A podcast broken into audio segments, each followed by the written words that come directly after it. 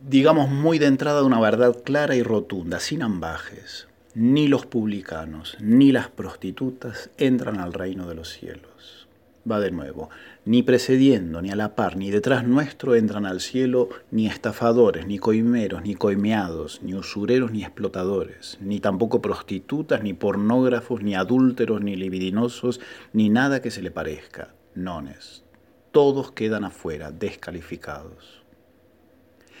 Quien entendiera el Evangelio de hoy creyendo que sí entran, pues no entendió nada.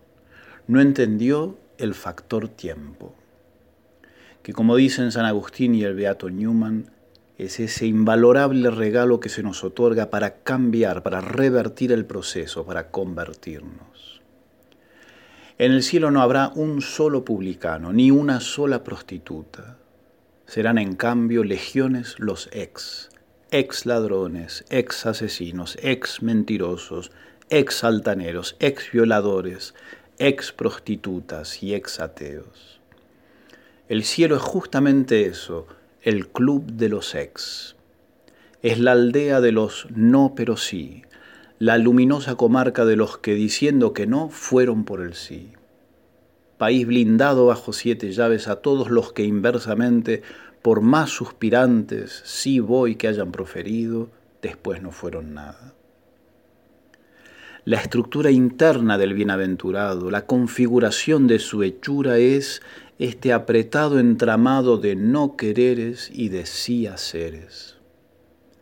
De lejos tal vez solo reluzca el rumboso sí, pero visto de cerca, palpando la urdimbre de la santidad, se percibe esta maravilla, este exquisito bajo relieve de negaciones pasadas transfiguradas en el fuego de los sí.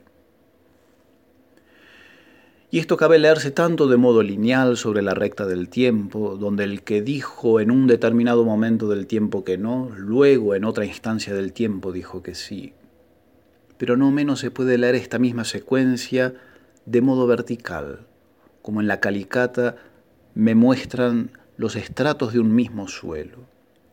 Qué hermosura, qué inefable maravilla será en ese célico convivir eterno notar esta estructura en todo y en cada bienaventurado. Como sobre el rústico fondo de incontables no quiero, un divino artesano fue dorando a la hoja cada rugosa voluta del oscuro ébano. No, decididamente en el cielo no habrán prostitutas, un Dios experto en hacer maravillas no se contentaría con proeza tan sosa. El cielo estará colmado de mujeres purísimas, en cuyos ojos sólo cabrá notar el candor virginal de los niños, con la conmovedora belleza adicional de tratarse de mujeres que conocieron la lasciva impureza. Lo mismo cabrá notar en humildísimos servidores que alguna vez fueron insoportables arrogantes y así en todo. Será la fiesta de los no quiero pero voy, donde lo que se celebra es la secuencia total, el fraseo completo de la traición transfigurada en fidelidad, de la culpa dorada, del negro humus del no germinando en sí. Me arrodillé en el suelo. Era una locura hacerlo, ni de niña lo había hecho. Mis padres no creían en la oración ni yo tampoco. No tenía idea de qué decir. Me arrodillé y escondí la cara contra la cama y deseé poder creer. Señor, Señor, exclamé en mis adentros, haz que crea. No puedo creer, haz que crea. Soy una puta y una farsante y me detesto a mí misma. No puedo servir de nada, lo sé, pero hazme creer. Cerré los ojos apretando los párpados y me clavé las uñas en las palmas de las manos hasta que no pude sentir otra cosa que el dolor y me dije, quiero creer. Es el pasaje central de una intensa y entrañable novela de Graham Greene, en ese momento exacto, preciso, en que el no quiero revienta en sí voy. Ella, Sarah Miles, se resuelve a no volver a verlo jamás a su amante, para que viva. Como una cara carcomida y putrefacta por la nauseosa lepra, recobra la limpidez, así su rostro, alguna vez carnal y lascivo, se torna cándido y puro, como el de una niña.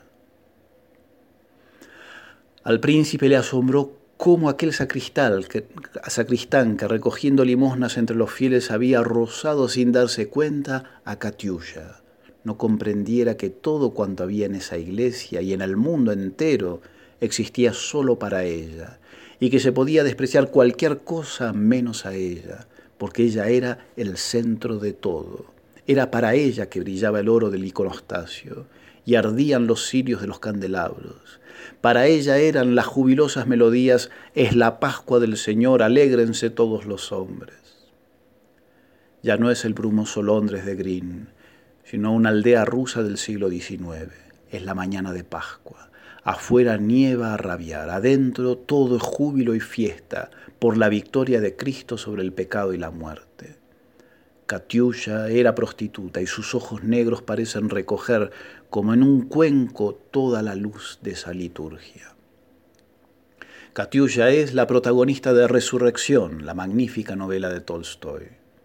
Katiusha es, como pocas imágenes de este mundo podrían igualar, figura exquisita del Evangelio de hoy, de la inmensa muchedumbre de testigos del no quiero, pero voy. Junto a Sara y a Katiusha vaya un tercer ejemplo que no es literario. Supe de un monje que se pasó años y años los fatigosos inicios de su vida monacal diciéndose a sí mismo, no, no voy nada, no voy a ser monje a la madrugada con los fríos de maitines, al mediodía de los agobios del sol, al acostarse con el vértigo de la soledad. No, no, no voy a ser monje. Era el reverso del solo por hoy, hasta que lo confesó a un anciano, quien sin preámbulos le dijo, no querer y ser fiel, perseverando hasta el fin en ambos, es el tesoro mejor guardado de la raza de los monjes.